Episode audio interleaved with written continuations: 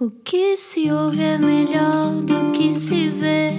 Desliga a TV, era o que faltava. A vida acontece quando anoitecer, era o que faltava. Juntos eu e você.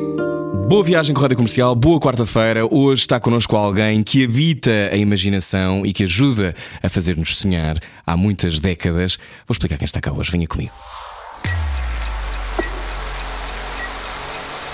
Explica-nos como se eu tivesse acordado de um coma. Se calhar cresceu a ouvir a mente da nossa convidada de hoje a ecoar pelo seu quarto. Luísa Ducla Soares tem 80 anos e lançou o primeiro livro em 1970, O Contrato. Escreve, portanto, literatura infantil há mais anos do que eu ando pela terra. É, aliás, sócia fundadora do Instituto do Apoio à Criança e também trabalhou na Biblioteca Nacional desde 1979. Diz que não conta histórias às crianças para dormir. Porquê? Vamos descobrir. Eu, curiosamente, que já devia ter estas tecnologias todas controladas, já fiz aqui um disparate, mas já percebi Luísa Ducla Soares eh, é uma autêntica eh, ninja tecnológica porque conseguiu perfeitamente entrar na conversa. Bem-vindo, Luísa. Olá. Olá, boa tarde. Boa tarde. para si e boa tarde para todos os nossos queridos ouvintes. Boa é um tarde. prazer estar aqui na Rádio Comercial. O prazer é todo nosso. A Ana não está cá hoje, mas queria muito conversar consigo. Mas depois eu, não sei, depois enfim esta conversa. Se quiser, depois também eu digo à Ana para mandar um e-mail a dizer aquilo que achou. Luísa, bem-vinda, muito obrigado. Uh, desculpe lá os meus, as minhas incapacidades tecnológicas. Não me diga que a Luísa é assim uma espécie de uh, octogenária muito, muito versada na tecnologia. É isso que se passa? Olha, eu tive de me versar um bocadinho na tecnologia porque eu trabalhava na Biblioteca Nacional. Uhum. Quando entrei para lá, não estava nada computadorizado, não estava o catálogo digitalizado, eh, enfim, trabalhava-se com papéis. Uhum. A partir de certa altura, todos nós tivemos de passar a trabalhar eh, informaticamente. Uhum. Eu fiz lá diversos trabalhos, mas nos últimos anos eu até fazia informação bibliográfica. Uhum. Eu contactava investigador, investigadores de todo o mundo a propósito de perguntas que eles me faziam sobre a cultura portuguesa. Uhum. Portanto, eu tinha de estar permanentemente ligado a um computador. Uhum. Então, tive de aprender aquele, enfim, essencial, não é? Claro. Até para poder trabalhar. Mas não sou assim nenhum ar dos computadores. Quando tenho algum problema, sabe o que é que eu faço? Eu ligo aos meus netos. E os seus netos é às resolvem? vezes, exatamente algum apoio técnico. Ainda bem, fico muito contente. Mas o apoio técnico hoje é assegurado pela sua gata, não é? Que está aí ao seu lado. Exatamente, aqui, aqui em casa é só pela minha gata. Está bem, muito bem. Luísa Ducla Soares, bem-vinda à Rádio Comercial. Fico muito contente que esteja, esteja connosco hoje. Uh, Falou-nos, uh, de- lancei-lhe esta, esta provocação, mas aparentemente a Luísa já disse isto várias vezes. Não conta histórias às crianças para dormir. Porquê? Nunca fiz isso, nunca contei uma história a um filho meu também para dormir, porque eu acho que é bom as, as histórias acordarem as pessoas, acordarem-nas para a imaginação, acordarem-nas para a vida, Uhum. acordarem-nas eh, para eh, trabalhos diversos. Enfim, histórias para adormecer sempre me aborreceram. Olha, como é que lhe apareceu na vida esta vontade de escrever literatura infantil? Comecei a inventar histórias quando tinha para aí 13 anos, porque Uhum. tenho um irmão com menos 10 anos do que eu, tinha frequentemente a tomar conta dele, ele era um miúdo bastante endiabrado e se entretinha a fazer muita malandrice. Cheguei à conclusão que, através das histórias, eu conseguia mais ou menos aquietar. Mas nem todas as histórias lhe serviam. Eh, tinham de ser umas histórias com muitas aventuras, muito humor Uhum. e bastante feitas à personalidade, feitas à personalidade dele. Então comecei a contar-lhe uma história, ele gostou dela e exigiu que no dia seguinte continuasse com os mesmos eh, Personagens. eh, com os mesmos personagens. E assim foi, fui continuando. A primeira história que eu fiz demorou três anos. Foi uma espécie de telenovela. Bem, mas interminável. Interminável, três anos. Portanto, o seu irmão exigia que contasse sempre um episódio novo da telenovela, é isso? Exatamente. Foi assim uma espécie de xerazade de trazer por casa. oh, Luísa, um, muitos de nós crescemos com as suas histórias. Já publicou mais de 80 obras. A sua primeira Mais de 180. 180? Ah, então tinha aqui Exato, um. Faltou-me aqui um. Peço desculpa. Faltava-lhe um, um, é pouco. bem. É, Tem razão. tem ra- 80 Quando já era muito. fim, é pouco. Quando está no princípio, é muito. Exatamente. 180. Então ainda é mais extraordinário. 80 já achava imenso. 180 obras. Hum, a sua primeira Exato. obra de, infa, de infantil juvenil é mesmo a história da papoila? Ou, ou o contrato É. já se insere nisso? Não, contrato é um livro É de poemas para adultos. É, sim, Uhum. sim. Então, e, e como é que sentiu o chamamento da, da- da- do infantil juvenil? Olha, isto foi um bocado por acaso e por influência do Saramago. Veja Então. Coisas eh, às vezes completamente imprevisíveis. Eu nunca pensei dedicar-me à literatura infantil. Um dia, por acaso, resolvi escrever essa história da papoila e pensei, não conheço nenhum editores, onde é que eu hei de ir? Olha, vou ali aos estúdios Cor, estava lá o Saramago, eu nem sequer o conhecia. Nem ele era um homem muito simpático, era uma pessoa um pouco introvertida, eh, não muito falador e tal. Uhum. Disse-lhe, olha, tenho aqui um original. Ele disse, deixei ficar, venha cá daqui a um mês. Pensei, este homem vai me dar uma nega pela certa. Fui lá passado um mês e ele disse-me, olha, já tenho ilustrador para o seu livro. Fiquei admirada, o livro foi publicado. Eh, Para minha sorte, ao meu azar, pretenderam atribuir-lhe o maior prémio de literatura infantil que havia naquela época. Foi em 73. Era o, prémio Maria Amália Vaz de Carvalho. Eu não aceitei, porque ele me ia ser dado por um governo que nem sequer me deixava escrever. Claro. E então eu disse: Eu não aceito o prémio. O Saramago disse: Faz você muito bem. E o ilustrador também tinha recebido o prémio de ilustração. Era um livro que recebia os dois prémios concomitantemente. Eh, Mas esse aceitou. Olha, a partir daí o Saramago realmente mudou. Ele tornou-se muito mais simpático para mim Uhum. e disse-me logo: para o ano quero publicar aqui seis livros para crianças nesta editora. Pensei, mania das grandezas, logo seis de uma vez. Eu escrevi os seis livros. Olha, comecei a interessar-me pela literatura para crianças, a ler muita coisa sobre psicologia infantil, Uhum. a fazer eh, experiências com palavras, eh, com frases, com a musicalidade das palavras, eh, ligar-me também à literatura tradicional, a que eu dou muita importância. E olha, e sem dar por isso, eu apanhei aquele vírus, o Covid, por enquanto ainda não apanhei, mas aquele apanhei-o e nunca mais me livre dele. muito bem, Luísa Douglas Soares. Olha, contou, contou aí várias coisas in- interessantes, são muito boas pistas para, para a conversa que estamos a ter aqui na rádio comercial, não era o que faltava. Ahm, não aceitar um prémio à época é de uma enorme coragem, ou não? Sei lá, eu, foi de acordo com a minha consciência que eu atuei, não é? Uhum. Eu também já tinha passado por algumas situações. Pinte-nos esse retrato. sido- Eh, já como é que tinha era? sido presa pela PIDE. Foi presa eh, pela nas- PIDE, Luísa? Eu fui nas greves de 62, a propósito do Dia do Estudante e da Uhum. liberdade dos estudantes universitários. Portanto, a mim, contestar era uma coisa que não me gostava. E o que é que, que, é que lembra dessa, desse tempo de, de contestação e, e depois ser presa pela PIDE devia ser uma coisa de um enorme, de um enorme terror, ou não? Sim, não posso dizer que seja agradável, nada agradável mesmo. Claro. Eu fui presa pela PIDE de uma maneira até estúpida, porque foi numa manifestação que nós fizemos a favor dos estudantes expulsos eh, Uhum. da Universidade de Lisboa e que estavam impedidos de, no, no próximo ano e nos anos seguintes, se voltarem a matricular na universidade. Estávamos a fazer um peditório a favor deles. E fizemos ali na Rua Garrete uma, enfim, digamos, uma passagem de estudantes com um cartaz ou dois. Uhum. Estavam lá uns PIDs, não é? Eu entrei, vi que eles eh, estavam a pretender prete- prender as pessoas, meti-me numa livraria. Estive lá uma hora a ver livros. Eles apareceram, ao fim de uma hora, vim-me embora. Eles disseram: Pensavas que estavas livre, agora é que vais ver o que é bom. Olha, levaram-me para António Maria Cardoso, Uhum. disseram-me logo: entra mais um enterro. O quê? E depois entra mais um enterro. E a partir daí mandaram para Caxias. Eu só lá estive uns dias. Mas foram dias que modificaram muito a minha vida, pode crer.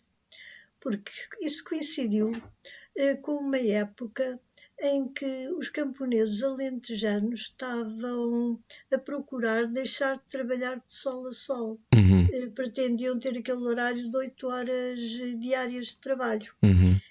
E puseram-me numa cela com 19 pessoas. Eram todas elas camponesas alentejanas, praticamente todas analfabetas, Uhum. e uma única pessoa eh, enfim, com outra cultura, que era a Noémia Delgado, realizadora, que era mulher do Alexandre O'Neill. Uhum. E então nós ocupámos esse tempo, olha, dar umas aulas de alfabetização e de ginástica, porque também faz alguma falta a pessoa mexer-se, não é? Claro, que idade tinha, Luísa?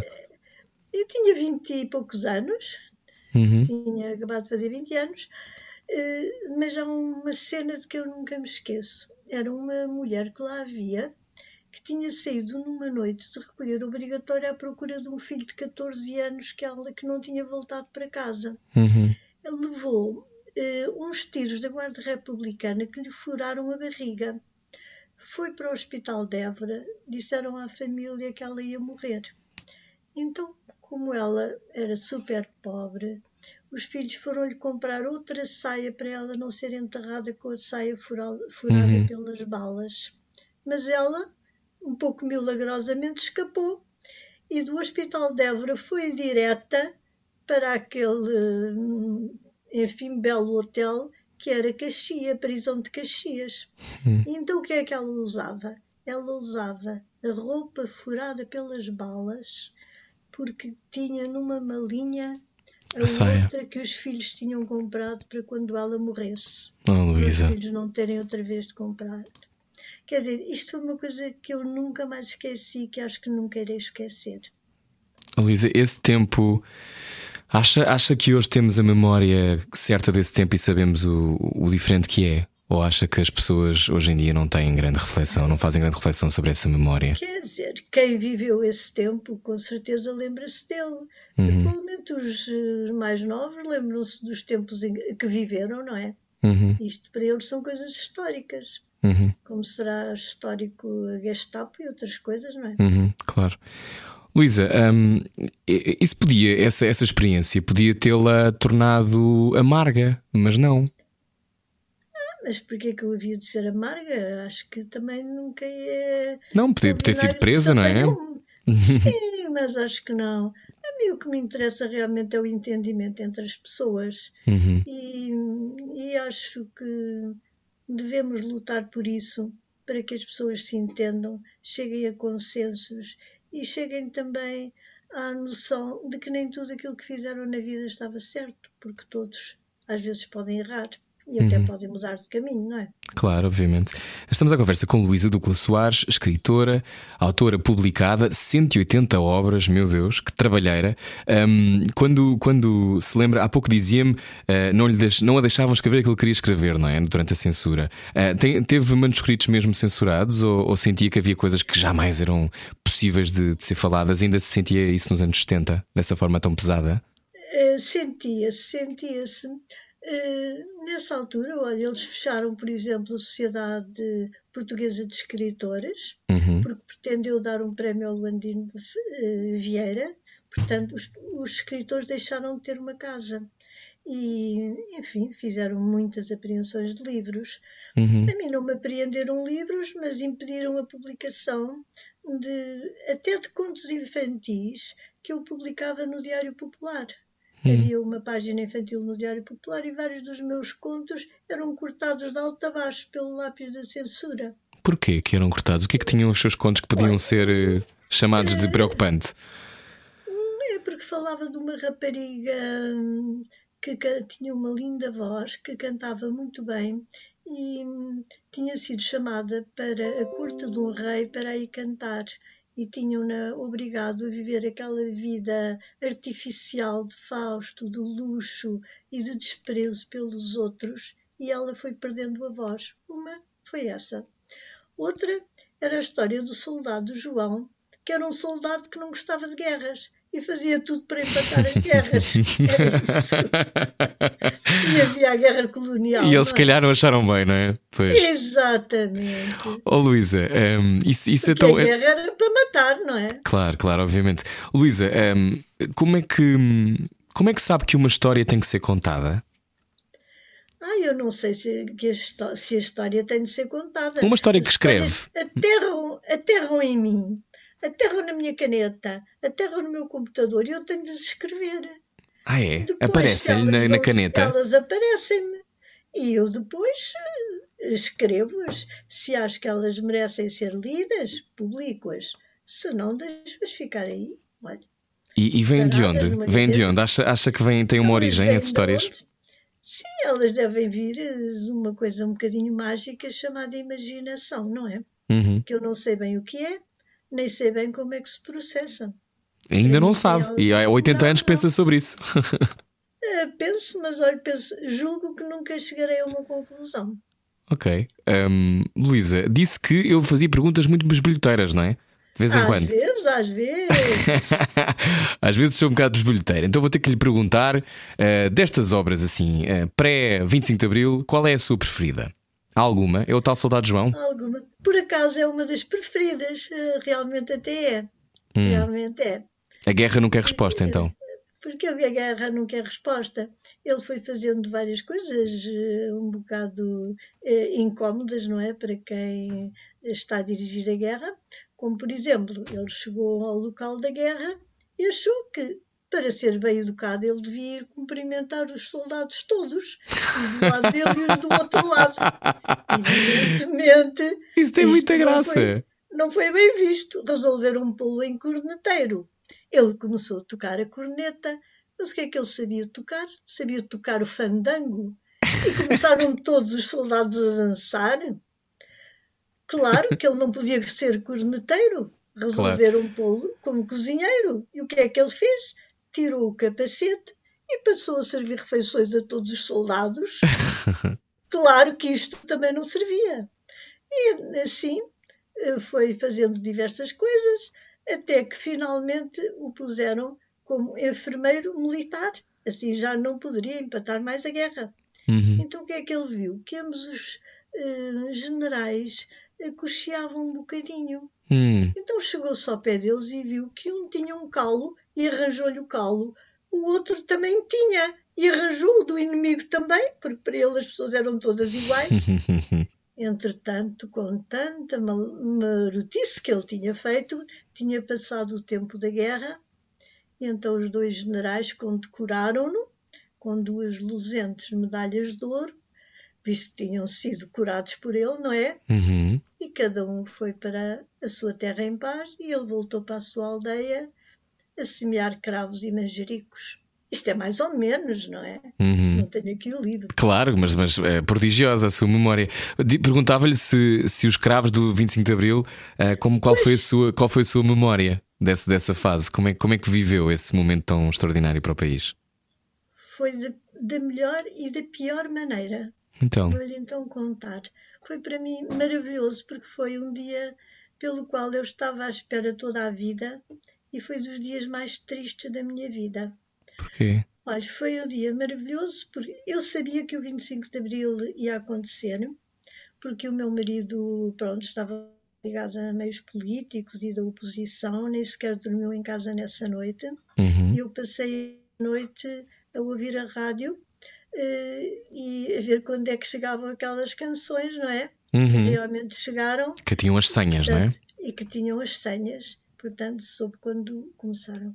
Depois, no dia seguinte, eu deveria ir trabalhar, mas como eh, aconselharam as pessoas a não sair de casa, eu fiquei em casa, coisa que geralmente não ficava porque tinha de ir trabalhar.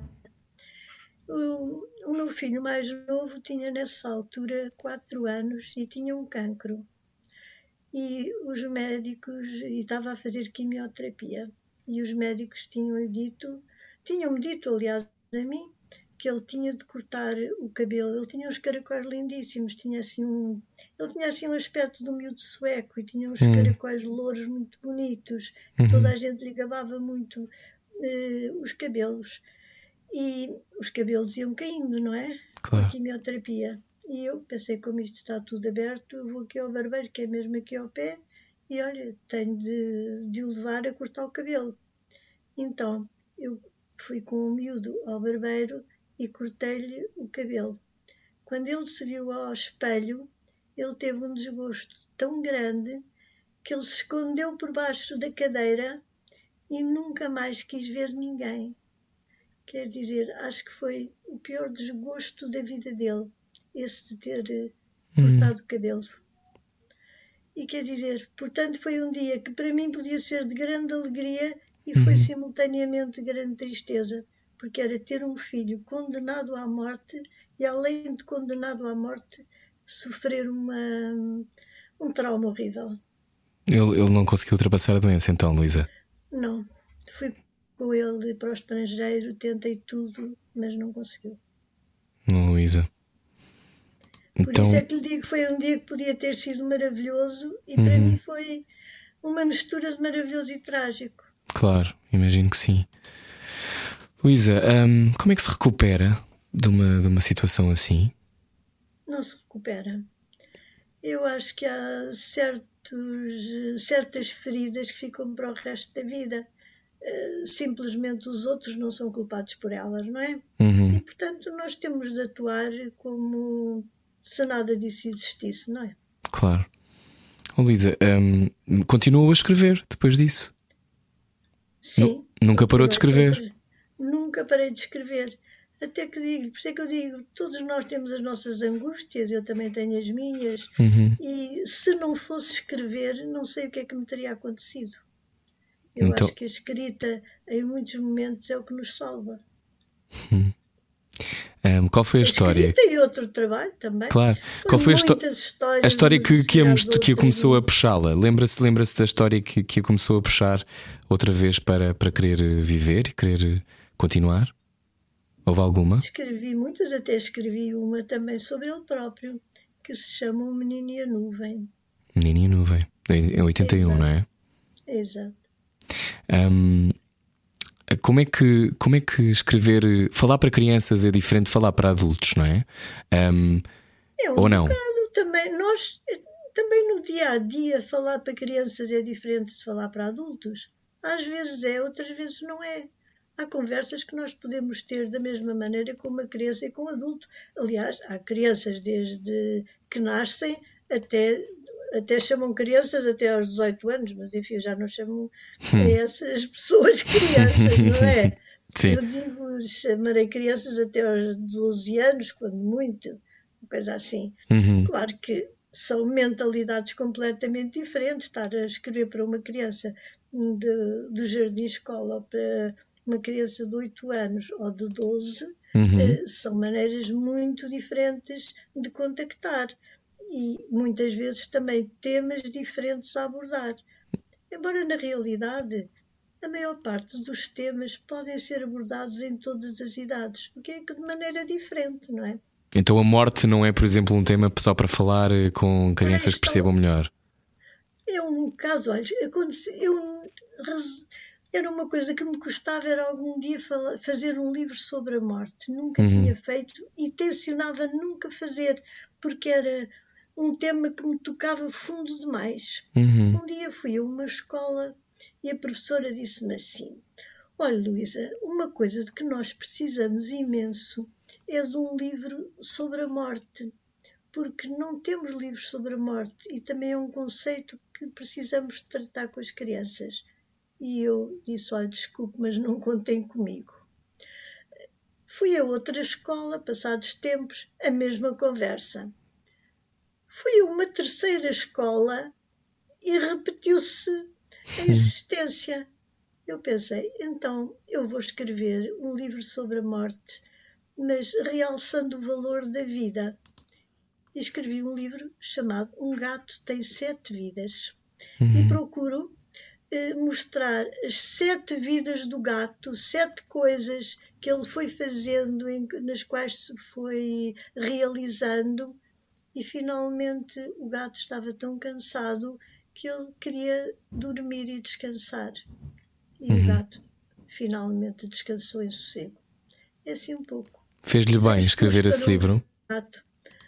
Não sei se me fez bem, eu fiquei um pouco indecisa entre publicá-lo ou não publicá-lo e saber como seriam as reações das crianças. Nunca tive uma criança que me reagisse mal e algumas até me dizem que é o livro preferido.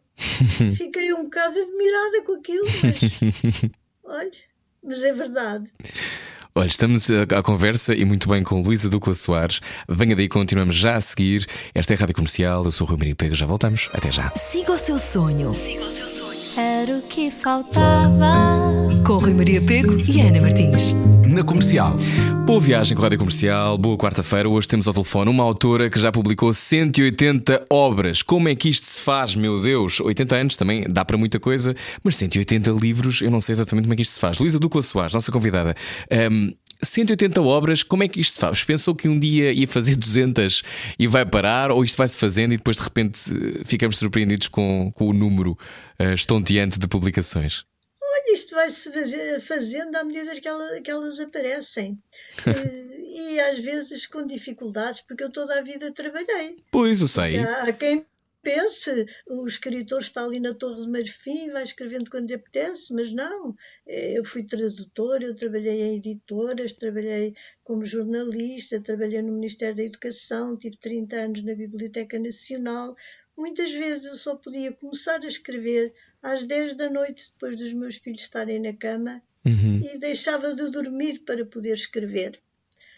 Agora, pronto, tenho uma vida diferente, não é? Tenho. Uh, posso gerir o tempo mais à minha vontade, embora tenha. Agora não vou a escolas nenhuma, estou cá neste, neste meio confinamento, uhum. mas posso geri-lo de outra maneira. Mas olha, eu não estou arrependida de ter trabalhado ao longo de todo este tempo. Não, não. Viver na torre, uhum. torre de Marfim, eu acho que é péssimo, que é não viver o cotidiano que as outras pessoas vivem. E acho que faz-nos falta viver a vida normal de todas as pessoas. Um escritor que esteja segregado de tudo, acho que não pode compreender tão bem os outros. Uhum.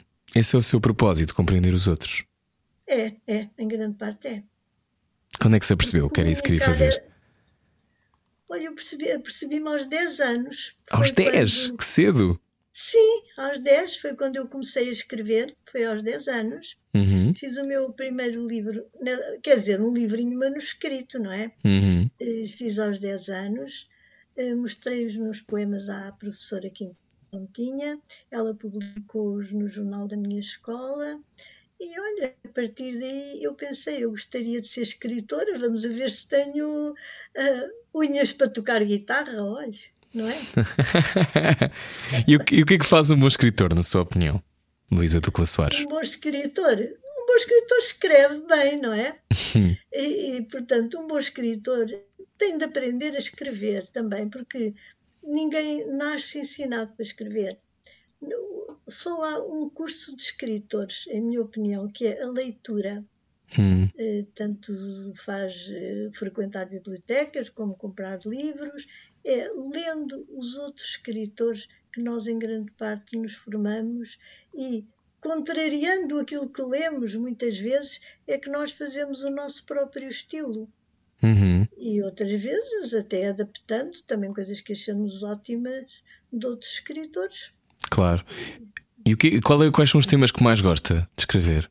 Sobre os quais mais gosta de escrever? escrever sobre tudo, sobre as coisas mais variadas. Eu o que mais detesto é a monotonia. Uhum. Gosto de variar ao máximo. É. E, Às e... vezes também sou obrigada a fazer coisas que não eram propriamente o meu maior desejo. Uhum. Porque os escritores também têm muitas encomendas e eu tenho. Uhum. Por exemplo, eu tra trabalho muito para a Porta Editora.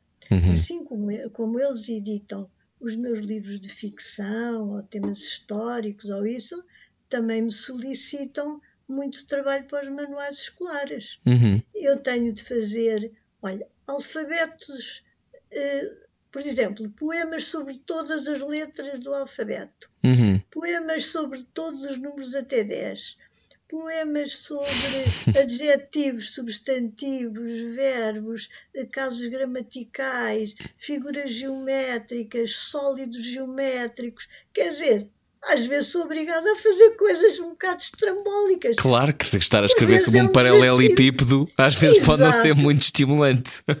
Às vezes até é um desafio, se quer que lhe diga, às vezes até me dá vontade de rir, é um desafio. Outras vezes é um bocadinho aborrecido, pode crer que Claro. é.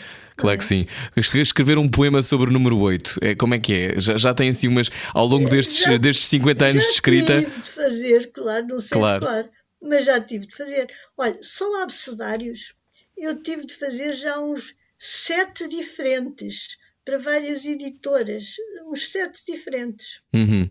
Aliás, há, algum tempo, uh, Luísa, eu perguntava-lhe isto: que é, por exemplo, a maneira como se escreve no início da vida literária, não é? No seu caso, imagino 70 com, com o contrato. um, acha que, que, que os textos envelhecem todos bem? Acha que a literatura infantil envelhece bem? Uh, porque depois Envelhece vão mudando as décadas, não é? Uhum. Exato, há coisas, que, há coisas que são extremamente datadas Uhum. e que permanecem datadas, que já na altura em que foram escritas elas estavam mesmo correspondendo àquela época em que Uhum. saíram.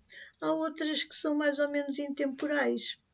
E digo-lhe isso é o que acontece, por exemplo, aos contos tradicionais, que se Uhum. tornaram intemporais, porque eles tratam de arquétipos que se mantêm para a humanidade ao longo dos séculos Uhum. há muitas outras coisas que tratam de momentos muito específicos e que se ficam datados. Por exemplo, se nós escrever, as coisas que ficam mais datadas, a meu ver, são aquelas que se escrevem para adolescentes, Uhum. porque a linguagem dos adolescentes está sempre a mudar. E se nós queremos eh, um contacto direto com eles, nós temos de falar na linguagem deles, de certo Uhum. modo. Senão Claro. eles também não nos aceitam, não é? Uhum. deixam de ter aquela empatia necessária. Mas passados oito anos, os jovens já não falam assim. As coisas que lhes interessam já não são aquelas. Uhum. Por exemplo, antes do telemóvel era tudo diferente. E se nós hoje falarmos eh, em, num livro em que as pessoas iam procurar coisas nos anúncios dos jornais, para eles é uma coisa um bocado estúpida porque eles vão ao LX. Sim, por exemplo, eu, a minha a minha sobrinha leu agora um livro, a minha sobrinha tem 7 anos, e leu um livro que eu lhe dei que se chama O Jaime é uma Sereia, que é sobre a possibilidade de- dos rapazes e raparigas serem aquilo que quiserem, independentemente do género. Por exemplo, é- às vezes, eh, e até as coisas mais tradicionais, à medida que também as sociedades vão ficando mais modernas e mais sofisticadas e mais, sei lá, mais, mais livres, às vezes há coisas que nós escrevemos ou que, ou que lemos em miúdos que já não, são, já não batem tanto certo com o espírito deste tempo. Já lhe aconteceu isso? Já lhe aconteceu escrever uma coisa, imagina há uns anos, há 20 anos, e agora já não se conotar com nada com a realidade e até poder ser mal interpretado, Luísa? Olha, há tempos, por acaso, houve uma frase minha, era um desses abecedários, uma coisa que foi muito mal interpretada. Porque, olha, era um abecedário maluco. Eu um dia fui a uma escola e ouvi uma conversa, eu às vezes inspiro nas conversas que ouço. Uhum. E era uma conversa entre dois miúdos. Um dizia assim: Eu odeio a tabuada. Nunca hei de aprender porque só uma pessoa estúpida é que vai saber a tabuada havendo máquinas de calcular. E eu, tendo máquinas, não preciso de estar a fazer nada disso. A miúda dizia: Eu o que eu odeio é justamente o alfabeto. Porquê é que aquelas estúpidas de letras andam a andar assim umas atrás das outras em fila indiana por aquela ordem? Podiam andar como lhes apetece, sempre mania de pôr ordem nas coisas. Eu pensei, ora, um dia Tenha, estava aí um de Che Guevara. dicionário. Exato, tens de ir ao dicionário, tens de ir a um catálogo, qualquer coisa, vai-te sempre fazer falta Sim. a ordem da- das, Das letras. das letras, não é? Claro. Então pensei, vou fazer um abecedário maluco. O abecedário maluco é, é vou-lhe dizer um bocadinho, olha, estou agora mais ou menos a inventá-lo também, não tenho aqui nada em frente, Uhum. mas em que ponho o nome de miúdos e depois coisas malucas ligadas ao nome dos miúdos. Uhum. Por exemplo, A é Ana, a cavalo numa cana. Uhum. B é o Berto, está a armar em esperto. Sim. C é a Camila, com um corpinho de gorila. Eh, H, eh, pronto, assim diversos nomes. Sim. E o corpinho de gorila e- não caiu bem, quero ver. Não, o corpinho de gorila ainda, ainda foi mais ou menos, mas começaram logo a dizer que isto era uma. ma- Depois, eu tenho feito vários abecedários e um deles dizia assim: dizia assim H é a Helena é preta e diz que é morena. E então tive aí uma polémica num, num jornal, Hum. porque isto era uma forma de racismo. Ora, eu tenho por acaso vários livros contra o racismo Hum. e acho que uma pessoa se deve orgulhar daquilo que é e assumir aquilo que é. Se uma pessoa é preta, porque é que não há de ser preta e tem de dizer que é morena? Não deve, não precisa dizer. Se calhar que tem é a ver com a palavra ter que ser, se calhar, negra, não é? Por preta poder ter uma, uma conotação depreciativa, não é? Tem a ver com isso? tem? Eu acho que acho que é depende, acho que não, não me cabe a mim branco decidir, não é? Mas acho, acho Pois que. não sei. Não é? Acho que isso tem a ver com. uma brincadeira, que isto foi no meio de uma brincadeira, percebe? Uhum. Mas Então, ah, temos de ter muito cuidado, porque às vezes as coisas que a pessoa faz numa brincadeira uhum. depois são suscetíveis de ser interpretadas de muitas maneiras. Pois claro. Mas então sentiu, sentiu que hum, sentiu-se injustiçada ou o que é que sentiu na altura quando isso aconteceu? Olha, senti que aquilo tinha sido uma brincadeira que eu tinha feito ali com os Uhum. miúdos, sem qualquer intuito racial, Claro. até porque eu tenho um livro eh, chamado Meninos de Todas as Cores, que eu então fiz na seguinte circunstância que lhe vou contar. Eh, Um dia fui a uma escola e vi um miúdo a bater com a cabeça de um colega contra uma parede. Eu disse: Isso não se faz. Puxei por ele. A seguir, pimba, cabeça do colega contra a parede. Tornei a puxar o miúdo. E pimba, cabeça do colega contra a parede. E disse à professora: Não sei se está a notar o que é que se está a passar aqui nesta aula. E ela disse: Ai, não se preocupe, esse é o menino mais meigo da minha turma. Ele só faz isso ao colega por ele ser de outra cor. Olha, eu aí passei-me e disse: Olha, eu vim, pensava que uma escola, fazer uma sessão numa escola, mas cheguei à conclusão que isto não é uma escola, que isto poderá ser aquilo que lhe queira chamar, mas numa escola não se ensina só a ler, a escrever, a fazer desenhos, eh, um meio físico, etc. Uhum. Numa escola ensina-se essencialmente o civismo, ensina-se a respeitar o outro ensina-se a viver em sociedade. E por isso eu vou-me embora, porque isto não é uma escola. Aí foi um livro que eu escrevi depois com tanta tristeza. Eu pensei: eu não sou polícia, eu não sou ministro da Educação, eu não tenho arma nenhuma para lutar contra eh, o racismo, eu só tenho um lápis. Então escrevi esse livro, Meninos de Todas as Cores, que Uhum. foi adotado pela OICOS, pela Unicef, fizeram uma maleta pedagógica. Ele andou, eh, fizeram jogos, fizeram cartas, fizeram mapas, eh, CDs de canções eh, de diversas partes do mundo sobre os meninos de todas as terras e de todas as cores, e quer dizer, e que toda a vida tenho lutado pela integração das pessoas e, e por as pessoas poderem Uhum. ter orgulho naquilo que são. Uhum. Quer dizer, nessa altura, realmente, eu senti-me injustiçada. Embora eu agora, pensando bem, eu tenho de ter muito cuidado com aquilo que escrevo.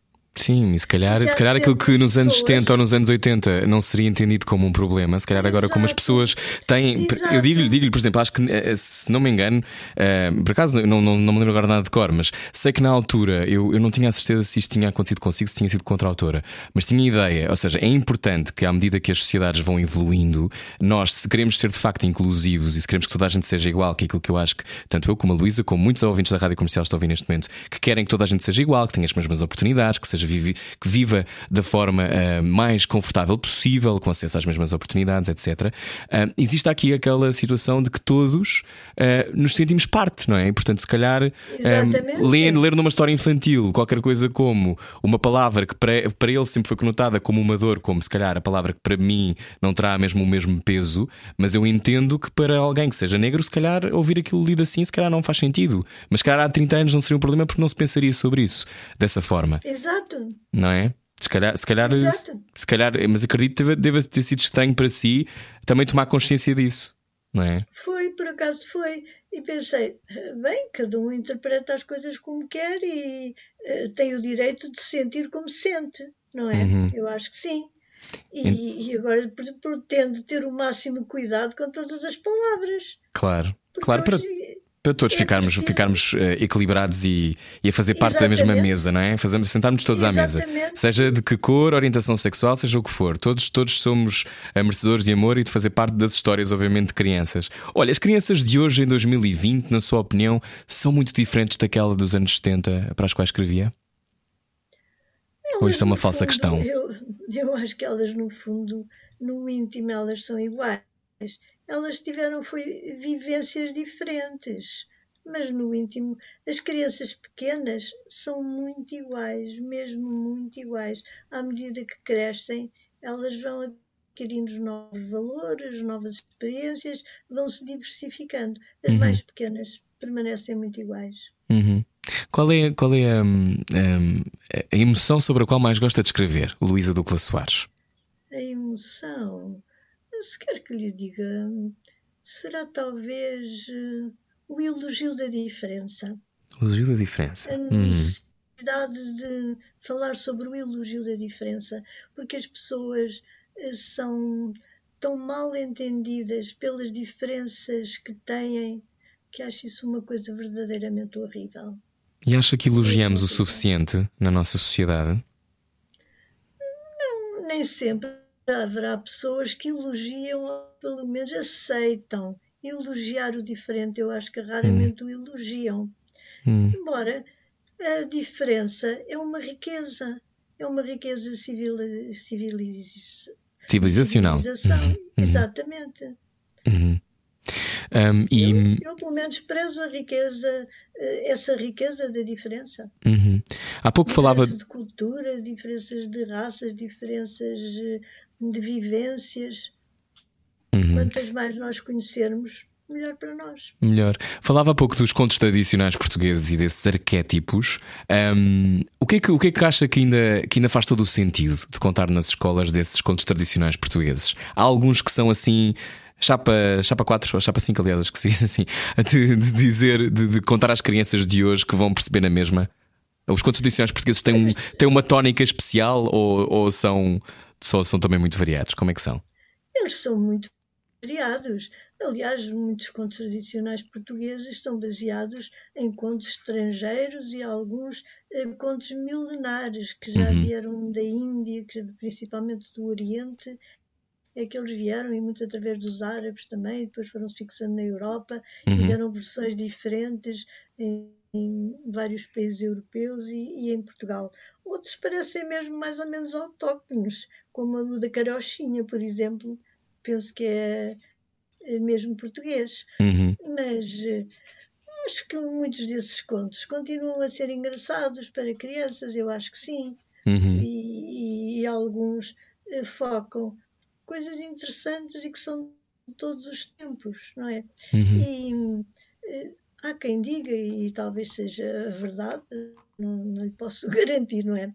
Pelo menos vários psicólogos dizem, por exemplo, há muitas histórias tradicionais eh, que eh, focam situações de, de medo, de aventuras um pouco tenebrosas, com Uhum. lobos, com lobisomens, com isto, com aquilo e com aquilo outro.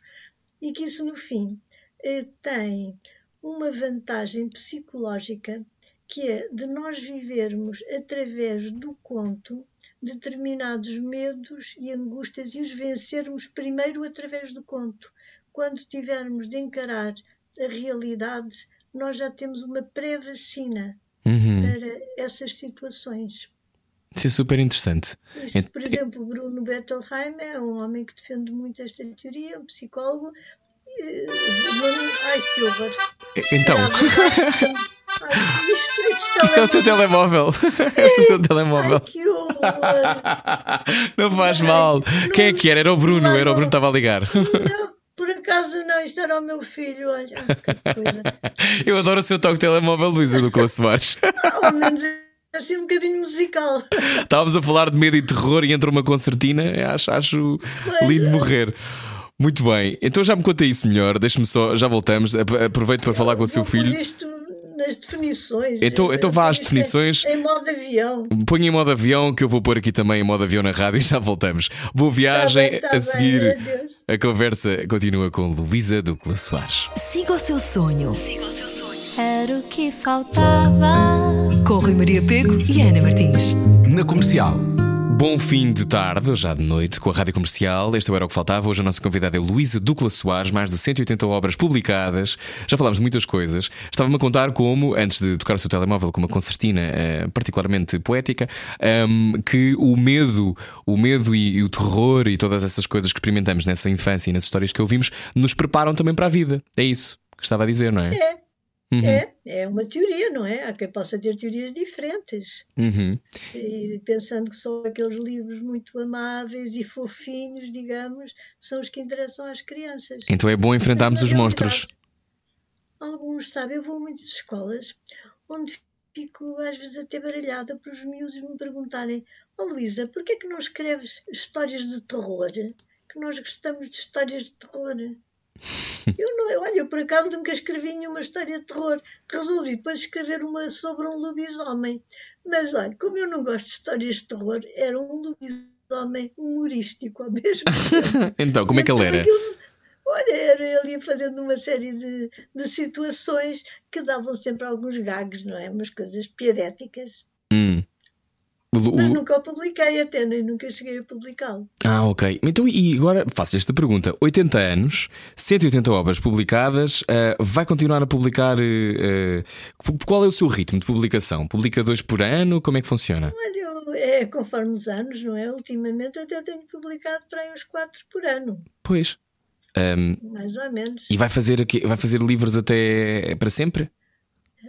O que eu sempre, quando uma pessoa tem 80 anos. Não sei, eu não sei o que é o sempre. É isso que eu lhe perguntava agora. Um... Não sei, não sei. Olha, se quer que eu lhe diga, eu logo à noite posso ter um infarto. Ah, hum. De, ah, para a semana posso ter o Covid. Uhum. Uh, posso viver 90 e tal anos como a minha mãe, que nunca ficou com Alzheimer nem nada disso, tinha uma cabeça super perfeita. Uhum. Eu não sei o que é o meu futuro. Uhum. Acho que nós chegando a esta idade pensamos. Por isso principalmente estando neste confinamento, que temos mais tempo a pensar nestas coisas, não é? Uhum, uhum. Pensamos um pouco o que é o futuro nesta idade, porque a vida torna-se um pouco um funil. Uhum. E quando nós somos jovens, temos a parte tão larga do funil que nós podemos nadar lá dentro como se ele fosse uma piscina. Na minha idade, o funil está-se a tornar muito mais estreito, não é? Uhum. E eu não sei exatamente em que local do funil é que estou. Pois. Também e, não vale a pena pensar nisso. Era isso que eu perguntava: se, se, contemplava essa finitude ou simplesmente se dizia há pouco antes do confinamento, uh, nem se lembrava que tinha 80 anos, não é? Não, pois não. Isso é muito engraçado. estúpida, mas não me lembrava. Eu fazia as mesmas coisas, pensava as mesmas coisas, dava-me com as mesmas pessoas, uh, gostava sempre de coisas novas, gosto de conhecer novas coisas e novas tecnologias. Isso, pronto, não notava diferença nenhuma. E se calhar também precisava com muito tivesse... contacto com as crianças, não é? Se calhar está sempre próxima Sim. dessa fonte da juventude e da, e da curiosidade. Na realidade, estar com as crianças também nos puxa para, para o presente e para o futuro. Uhum. É verdade, é muito verdade isso. Qual é a qualidade que mais gosta em si, Luísa? É a solidariedade, acho eu. Hum. E, e, como é que como é que o que é que ainda não resolveu aos 80 anos da sua personalidade que gostava de não ter? Existem essas coisas, aos 80 anos ainda temos essas preocupações, ah, ou já aceitamos tudo? Eu, eu acho, não, não, eu acho que aos 80 anos a pessoa está muito. Olha, aos 80 anos eu cheguei mais à conclusão que eu sou uma aprendiza. Hum. Eu cada dia eu ando a aprender novas coisas. Não é chegar a dizer os velhos são sábios. Não, os velhos não são sábios, podem ter sabido algumas coisas, mas as coisas deles têm de ser atualizadas a cada momento e todos os dias nós temos de aprender. Aprendemos, por um lado, com os livros e coisas uhum. até históricas, que há 500 anos, que também nos ensinam, uhum. mas aprendemos com tudo o que se está a passar agora e aprendemos com os miúdos pequenos, aprendemos com as vozes da rádio. Olha, as vozes da rádio ensinam-nos tanta coisa ruim. Hum. Você sabe que isso é verdade. Sim, eu sei. gosto de ouvir rádio. Eu ouço muito mais rádio do que televisão. Eu só ligo a televisão às oito da noite para ouvir noticiário. De resto, eu gosto de ouvir uh, rádio, uhum. uh, gosto de ouvir uh, coisas que os ouvintes muitas vezes também dizem, além dos próprios comentadores da uhum. rádio, não é? E nós aprendemos muita coisa com eles e são coisas que têm a ver com o presente, que incidem no real. E isso também nos forma e nós temos de estar atentos para o real, atentos para o presente. Uhum. E vigilantes, não é? Se não morremos, se e vigilantes, senão nós estamos mortos. Porque ter 80 anos e estar morto é diferente de ter 80 anos e estar vivo. Não acha? Acho que sim, acho que sim. E, e fico muito contente que, que, esteja tão atenta, porque isso só significa que parece que está sempre quase tudo a começar, não é? Deve ser uma sensação Sim. também.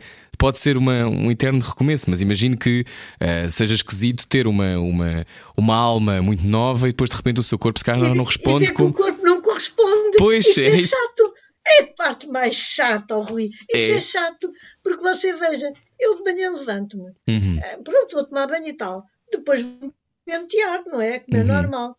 Eu já não vejo lá a cara que eu via quando tinha 40 anos. Com certeza que não, não é? Uhum. Isso pode amassar um bocado. O que é que eu faço? Eu nem vou lá mais ao espelho durante o dia. Se eu estivesse aqui num, num chat consigo, daqueles que têm imagem, pronto, eu lá me arranjaria um bocadito melhor. Mas pronto, a diferença também não seria grande, que eu também não gosto de maquilhagens e tal. Sim. Mas pronto, sempre tinha um bocadito mais cuidado. Assim, eu tenho de aceitar aquilo que sou, não é Uhum, verdade? Também claro. tenho de aceitar eu não ter agora a força física que tinha antigamente. Uhum. Mas pronto, olha, tenho de, de viver com o que há. Há uma coisa que, que dizem: os deuses gostam dos jovens e por isso é que os levam. E podem achar que é realmente super triste uma pessoa envelhecer. E realmente o lixo foi quem os deuses cá deixaram. Mas para que é que nós nos devemos considerar um lixo? Eu acho, já que os deuses cá nos deixaram, vamos aproveitar o melhor possível. Claro, claro que sim, eu adoro essa ideia. Ó Não qual- acha? eu acho que sim. Eu ia lhe perguntar agora qual é que é assim agora um dos seus maiores prazeres? Diga-me lá. Olha, um dos meus maiores prazeres é contactar com os outros. E se eu não posso contactar, há muita gente que está por aí toda chorosa porque não pode dar beijos e não pode dar abraços e não sei o que, não sei o que mais. Uhum. Eu penso, é tão bom haver as novas tecnologias. Passaram a vida a dizer que os miúdos eram parvos de andar sempre ligados aos telemóveis e aos computadores. Se não fossem os telemóveis e os computadores, como é que eles tinham agora tido as aulas? Como é que eu estava a falar agora consigo? Como é que eu estava em contacto com amigos que tenho espalhados pelo mundo? Uhum. Como é que eu fazia chats? Ainda no outro dia fiz um para toda a rede escolar eh, de Portugal. Uau! Tive milhares de visualizações. Como é que isso era possível? Eu estar em contacto com milhares de crianças ao mesmo tempo. E porque a pessoa está, não paga viagem, não sei o quê, não leva nada por isso, faz tudo gratuitamente, não é? Uhum. E- Mas tem o prazer de estar com milhares de crianças ao mesmo tempo, de ouvir as perguntas delas, miúdos dos mais diversos sítios, de responder, de estar em contacto com pessoas que nunca viu, mas de repente se tornam íntimas porque fazemos dois ou três chats seguidos e Uhum. depois tornaram-se pessoas que estiveram na nossa casa, viram como era a nossa casa, fiz os chats com a gata ao colo, gata... Olha, coisas assim deste Eu adoro, eu adoro a imagem de imaginá-la com, com os fones na cabeça, com o seu gato ao colo, a falar com milhares de crianças. Acho isso delicioso. É preciso fazer coisas malucas e com alguma piada, não é? Claro, o sentido do humor para si é muito importante, não é? Eu acho sim, eu acho que temos de cortar o cinzentismo do dia a dia, Uhum. senão estamos tramados. Pois, concordo consigo em absoluto. Ó Luísa, hum, E assim a, a sua rádio está sempre a cortar o cinzentismo. Nós Vê lá, tentamos, é nós tentamos e acho que somos Eu todos, vimos todos cá parar porque temos todos essa, esse- também essa missão na vida. Ó Luísa, hum, já me esteve aqui a contar hum, das crianças, fala muito das crianças, ah, das perguntas que as crianças lhe fazem. Quais são assim as perguntas mais absurdas, mais estapafúrdias, mas que são, que a fazem rir e que a fazem pensar, ah, que mais lhe Olha, acontecem? mas É assim, uma que me deu vontade de rir foi a seguinte.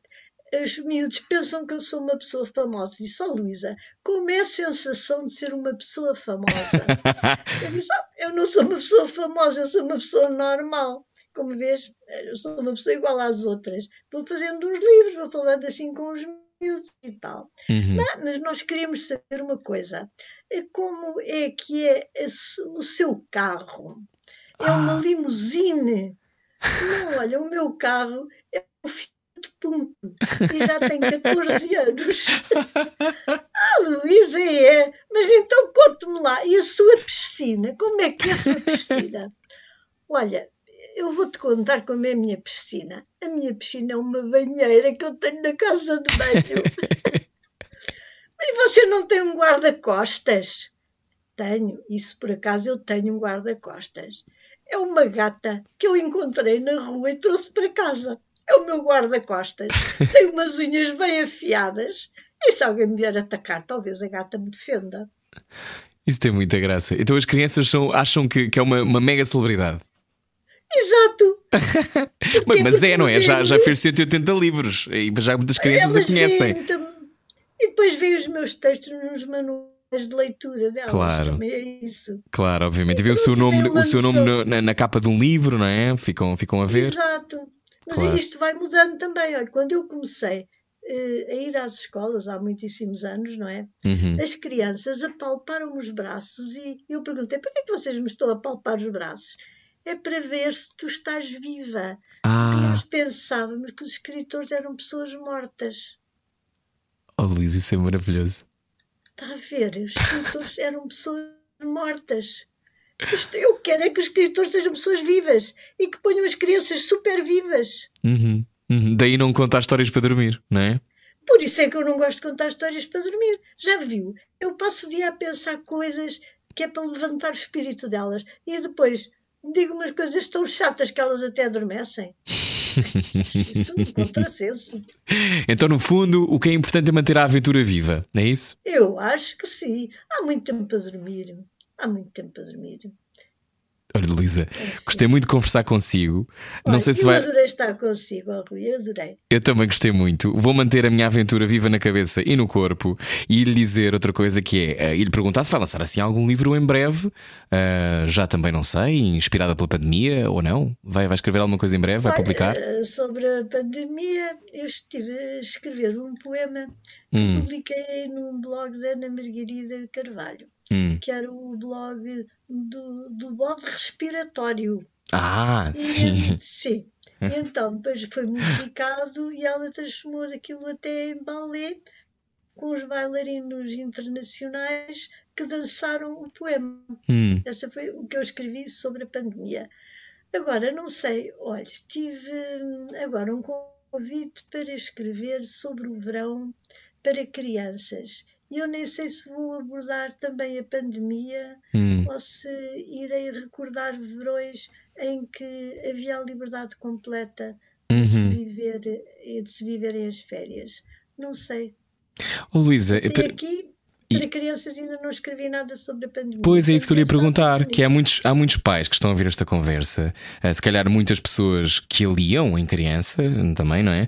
Ahm, o que é que podemos dizer às crianças sobre este tempo? O que é que acha que devíamos mesmo dizer?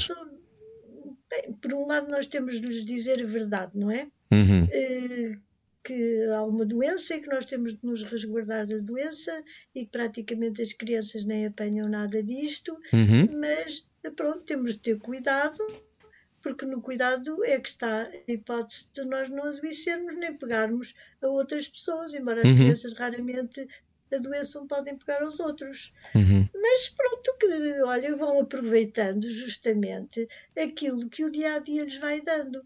E há crianças que têm descoberto coisas engraçadas. Olha, a quantidade de miúdos cozinheiros que há agora, Pois é. você faz ideia. Eles Já reparei. imensos, imensos, hum, imensas imagens. Pelo WhatsApp eu estou sempre a receber, através do computador. Fazem coisas giras, fazem bolos, fazem pizzas, fazem toda a espécie de espetadas de frutas, coisas muito engraçadas. Olha, são melhores do que eu, que eu não sei fazer quase nada. Sim. Pois, e, e até algumas mães também não sabiam fazer quase nada e agora aprenderam porque tiveram de estar em casa. Teve que ser, não é? Os Claro. miúdos começaram a dominar imensamente também eh, a net. Isto, e descobrem lá coisas também bastante boas. Uhum. Depois, acho que se entretêm com outras coisas e como dominam já a net. Eu vejo, eu tenho uma neta com 8 anos, que foi quem fez o, digamos, o prefácio deste livro que saiu agora na Porta Editora sobre as histórias da minha vida. Uhum. Ela fez-me um poema eh, de introdução que foi uma surpresa para mim. Ela tem-se dedicado também até à poesia, sabe? Uau! Ela tem estado a ler poemas da Cecília Meirelles e tem estado a adaptá-los aos tempos atuais. E tem oito anos? E tem oito anos. Ela também escreveu o primeiro livro quando tinha quatro. Uau! Isso é uma coisa, então, os seus genes. Ó, oh, Luísa. É uma miúda muito criativa. Já Mas percebi. digo-lhe, a quantidade de coisas que ela faz são imensas. Olha, ela segue aulas de ginástica pelo computador, depois manda-me pelo WhatsApp as coisas, eh, enfim, danças mais diversas que ela aprendeu, tudo Uhum. através da net. Uhum. Eh, faz imensos eh, trabalhos manuais, uns em duas dimensões, outros em três dimensões, também muito engraçados. Uhum. E depois conversa com os amigos através dos telemóveis e através de- dos chats, porque como agora dominam os chats, Uhum. vai ao Skype e passa horas a falar com os amigos pelo Skype. Pois, e a, e a Luísa também. Já percebi que a Luísa é uma pró nestas coisas. A minha, a minha avó não terá tanta, é? tanta destreza, portanto acho, acho, acho fantástico. Ainda bem. Ó Luísa, gostei muito de conversar consigo. Vou, por fim, perguntar-lhe se há algum livro seu ah, que. Imagino que uma pessoa ficou a conhecê-la pela primeira vez hoje, acho improvável, mas pode ser que aconteça. Pela primeira vez hoje, se lhe tivesse que dizer dos seus 180, das suas 180 obras, qual é que era assim um livro que uma pessoa que não a conheça, eh, para onde Olha, deva começar? Eu então dizia o último, Hum. porque eu nunca tinha escrito nada sobre mim própria. Porque Uhum. pensei, já estou farta de maturar. Desde que eu acordo, até que me adormeço, estou-me sempre a aturar. Escrever sobre mim, não estou para isso. Mas a Porto Editora sugeriu-me que eu fizesse um livro eh, intitulado Luísa, Histórias da Minha Vida. Uhum. E então pediu-me, então escreva coisas sobre a sua hum, infância. Escrevi vários, várias historiazinhas reais sobre quadros da minha infância. Hum. Depois pediu-me, então faça da juventude, então faça da idade hum, madura, faça Uhum. do casamento, faça do seu marido, faça dos seus filhos, faça dos seus netos. Olha, acabei por fazer sobre toda a minha vida. E, ao mesmo tempo, fui-me descobrindo a mim própria. Isso é Também. tão bonito. E olha, saiu agora, saiu acho que a semana passada. Saiu a semana passada. Então, e há alguma coisa que nos queira contar que não nos tinha contado nesta conversa? Só para ir embora? Ah, isto agora é tudo segredo, vocês vejam. Conto nada. O segredo é a alma do negócio. Então chama-se Luísa Histórias da Minha Vida, não é? Exatamente. Da Porta Editora. Luísa Exatamente. Ducla Soares, muito, muito obrigado por, por- por conversar connosco hoje. Gostei muito. Beijinhos. Olha, beijinhos e abraços, porque por assim, pela rádio, não há problema de nós passarmos Não, o Covid. pois Não, pegamos nada, nada. Está tudo bem. Então, eh, e ainda bem. Eu gostei imenso de Beijinhos e conversar abraços consigo. também para todos os nossos ouvintes. Claro que sim, claro que sim. Sinta, eles já receberam, já estou a sentir que receberam. Adeus, Luísa. Beijinhos. Obrigado. Adeus, adeus. Na rádio comercial, a seguir continuamos a conversar consigo. Já lhe dou mais música também. Venha daí. Até já. Era o que faltava. Com Rui Maria Pego e Ana Martins. Juntos eu e você. Na comercial.